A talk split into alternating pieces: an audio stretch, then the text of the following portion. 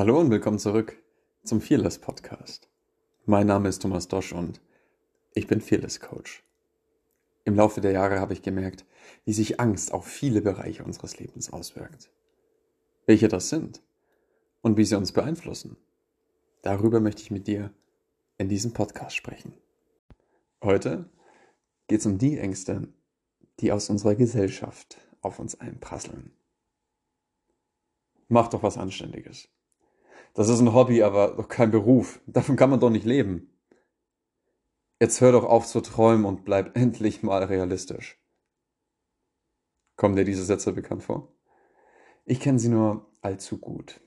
Und auch wenn uns diese Ratschläge, diese Aufforderungen in bester Absicht gegeben werden, sie bewirken im Wesentlichen genau das Gegenteil. Warum hören wir diese Sätze nur von den Menschen am meisten, denen wir am wichtigsten sind, denen etwas an uns liegt? Woher kommt diese fehlende Unterstützung, die in der Wirklichkeit der Versuch dieser Menschen ist, uns zu beschützen? In der letzten Folge habe ich davon gesprochen, wie uns Ängste Grenzen setzen, wie unsere Angst reagiert, wenn wir mit einer Veränderung in unserem Leben drohen und dass sie natürlich alle Register zieht, um zu verhindern, dass wir die Bereiche unseres Spielfeldes verlassen, in denen unser Unterbewusstsein gelernt hat, dass wir dort überleben.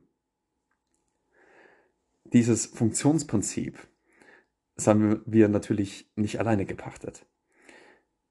Es steckt in dir, in mir, in unseren Freunden, in deinen und meinen Eltern und in dem ganzen Rest der Menschheit. Der Unterschied liegt nur darin, wie wir damit umgehen und ob wir es zulassen. Dieser Apparat wirkt jedoch nicht nur in Bezug auf uns oder auf die jeweilige Person selbst. Denn wir Menschen sind Gemeinschaftswesen, Herdentiere mit dem Bedürfnis, Teil einer Gruppe zu sein. Auch das hat seine Wurzeln in der Vergangenheit, in dem Alter unseres Gehirns. Denn je größer damals die Gruppe war, umso größer war auch der Einfluss dieser Gruppe.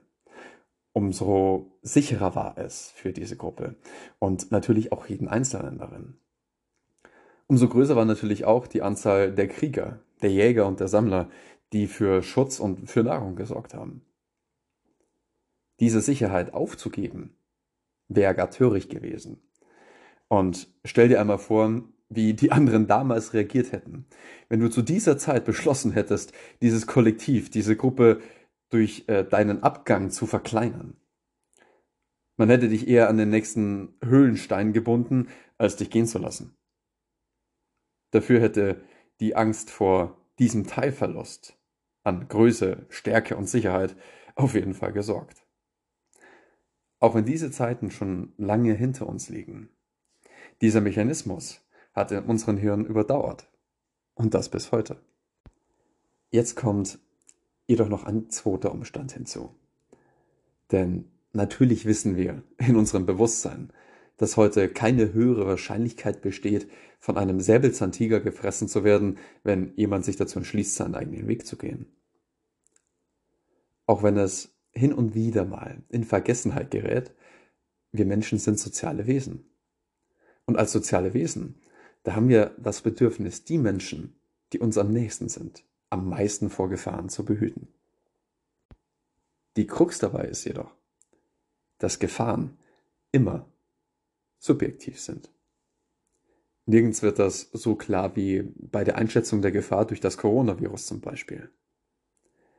Und auch wenn sich wohl jeder darüber einig ist, dass es gefährlich ist, vor einem anrollenden Bus zu laufen, die Wahrscheinlichkeit, dass uns das passiert, die schätzt ein jeder für sich ganz individuell ein. Was bedeutet das jetzt im Klartext? Menschen, die uns beschützen wollen, werden das immer in Bezug darauf tun, was sie für sich selbst als Bedrohung identifiziert haben. Und das tun sie, weil sie uns lieben. Wie aber gehen wir denn jetzt bitte schon damit um? Und das ohne die Worst-Case-Karte zu spielen und diese Menschen aus unserem Leben auszuschließen. Vor allem dann, wenn auch logische Argumente auf taube Ohren stoßen. Das liegt übrigens nicht unbedingt daran, dass diese Menschen uns nicht vertrauen, sondern an der enormen Kraft, die unser Angstzentrum in genau diesen Momenten entwickelt. Dafür habe ich einen Leitsatz für dich, den ich vor langer Zeit einmal gelernt habe. Fragen öffnen den Geist. Argumente verschließen ihn.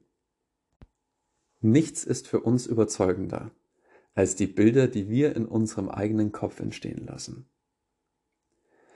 Wieso also nutzen wir keine Fragen, um genau das im Positiven in den Köpfen unserer Mitmenschen zu tun?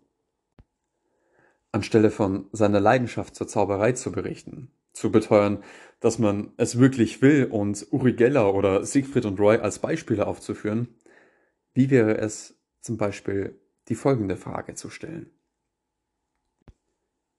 Stell dir mal vor, du besuchst mich. Wir gehen zusammen essen und die Kellnerin fragt mich auf einmal nach einem Autogramm. Danach gehen wir in ein Theater. Du setzt dich hin, ich verschwinde kurz und tauche auf einmal auf der Bühne wieder auf. Du siehst mich dort stehen. Und nach einiger Zeit, da stehen auch andere, nämlich die ganzen begeisterten Menschen um dich herum und geben Standing Ovations. Wie wäre das für dich in genau diesem Moment? Meine Frage an dich heute, die soll sein, was glaubst du ist kraftvoller? 26 Argumente oder diese eine Frage? Vielen Dank, dass du auch dieses Mal wieder mit dabei warst. Wenn du Fragen stellen möchtest oder grundsätzlich mehr erfahren, dann findest du mich in den verschiedensten Räumen auf Clubhouse, auf Instagram, LinkedIn oder du schaust einfach mal auf meiner Website thomasdosch.com vorbei. Bis zum nächsten Mal. Ich freue mich auf dich.